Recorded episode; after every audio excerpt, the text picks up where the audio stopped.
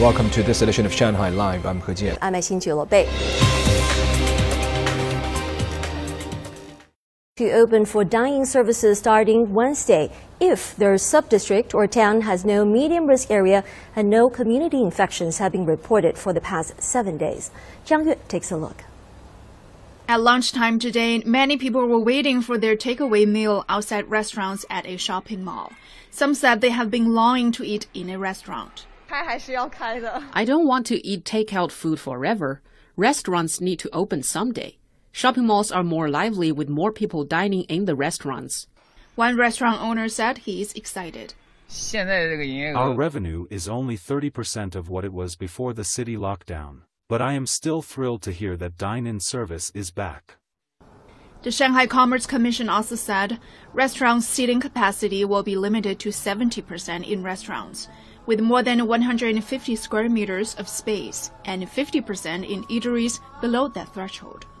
Restaurant managers are taking measures to guard against the virus.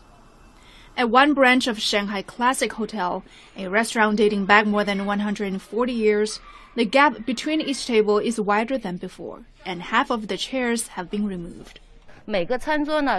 Tables must be at least one meter apart. Only two people are allowed to sit together at a small table like this, while the big round tables can sit five people, compared to ten in the past.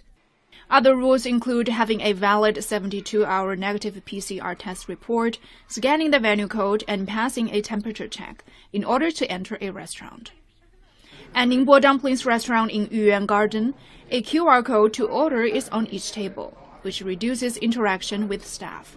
Customers are also asked to stay one meter apart when checking out. Our tables are available for just one or two customers compared to four in the past. This is much safer. We will also limit the number of people inside to half of our capacity.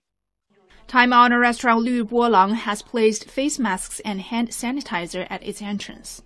The restaurant said it will regularly disinfect major areas, like the back of the kitchen and main dining places. The commission also encouraged diners to use serving spoons and chopsticks. Zhang Yue, Shanghai Live. After opening art gallery and making mooncakes, Shanghai Mental Health Center has created a series of gifts with Xuhui Art Museum to raise awareness of mental health. Yuan Chunyue has more. The stickers feature self-portraits of artists Vincent van Gogh and Frida Kahlo, with their clothing sporting the number 600, which is Shanghai Mental Health Center's street number. The stickers are available on social media for free.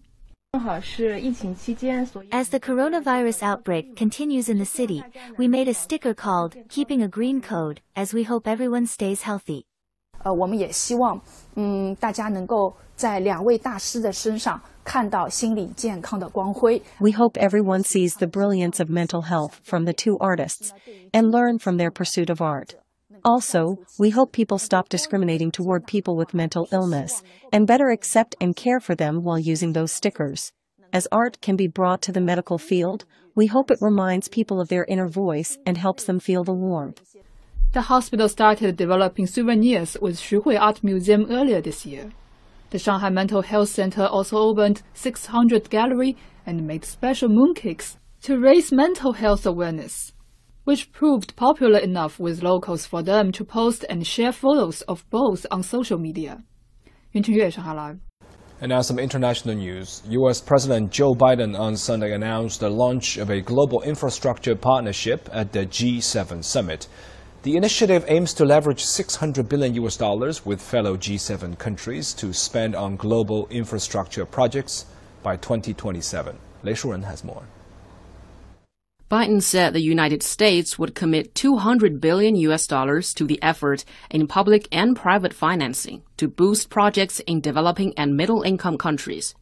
The initiative focuses on four pillars addressing climate change and investments in clean energy, building a secure and open internet, advancing gender equity and equality, and upgrading health infrastructure. The plan called the Partnership for Global Infrastructure and Investment is considered a rebranding of the Build Back Better initiative that Biden unveiled at last year's G7 summit. The partnership was initially named after Biden's sweeping domestic policy agenda, which has since stalled in Congress. Given the progress we have achieved, time is ripe to showcase our offer to the world under a common roof. The ongoing Russia-Ukraine conflict and further sanctions against Russia will definitely be a topic of discussion at the summit of the world's major industrialized countries. A ban on imports of Russian gold already announced on Sunday morning. 雷舒然，上海 Live。